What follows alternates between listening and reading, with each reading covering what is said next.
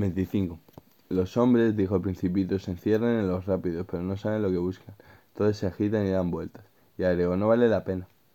El pozo al, cual habíamos llegado no se parecía a los pozos del Sáhara. Los pozos del Sáhara no simples, son simples agujeros cavados en la arena.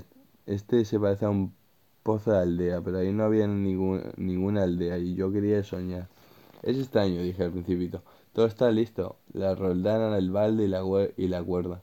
Río tocó la cuerda e hizo mover la roldana. Y la roldana gimió como gime una vieja veleta cuando el viento ha dormido mucho. ¿Oyes? dijo el principito. Hemos despertado el pozo y, el pozo canta. Déjame a mí, le dije, es demasiado pesado para ti. Hice lentamente el balde hasta el brocal y lo asenté bien. En mis oídos seguía cantando la roldana y en el agua que temblaba aún vi temblar el sol. Tengo sed de esta agua, dijo el principito. Dame de beber, y comprendí lo que había buscado. Levanté el balde hasta sus labios y volvió con los ojos cerrados. Todo era bello como una fiesta. El agua no era un alimento. Había nacido de la marcha bajo las estrellas del canto de la hornada del esfuerzo de mis brazos. Era buena para el corazón. Como un regalo cuando yo era pequeño. La luz del árbol de Navidad, la música de la misa de medianoche, la luz de las sonrisas formaban todo el resplandor del regalo de Navidad que recibía. En tu tierra, dijo el principito, los hombres cultivan cinco mil rosas en un mismo jardín y no encuentran lo que buscan. No la encuentran, respondí. Y sin embargo, lo que buscan podrían encontrarse en una sola rosa en un, un poco de agua. Seguramente, respondí. Y el principito agregó, pero los ojos están ciegos. Necesario buscar con el corazón. Ya había bebido y respirado bien la arena al nacer. El día estaba de color de miel sentía feliz también con ese color de miel. ¿Por qué habría de apenarme? Es necesario que cumplas tu promesa. Me dijo suavemente el principito que de nuevo se había sentado cerca de mí. ¿Qué promesa? Tú lo sabes, un bozal para mi cordero. Soy responsable de esa flor. Bueno, que comedura de coco, loco. Oh, chavales. o sea, parece, parece que está viendo. Que está viendo aquí la serpiente ahí en mitad del desierto.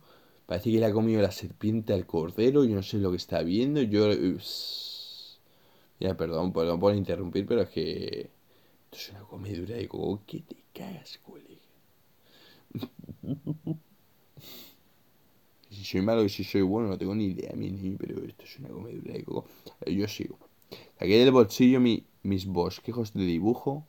El principito los vio y dijo riendo. Tus babas se, se parecen un poco a los repollos. Oh, yo que estaba tan orgulloso de los babas. Tu zorro, las orejas parecen cuernos y son demasiado largas. Y río aún. Eres injusto, hombrecito, yo no sabía dibujar más que las boas cerradas y las boas abiertas. Oh, está bien, dijo. Los niños saben. Dibujé pues un bozal. Sentí el corazón oprimido cuando se lo di.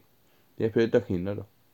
Pero no me respondió y me dijo, ¿sabes? Mi caída, mi caída sobre la tierra mañana será el aniversario.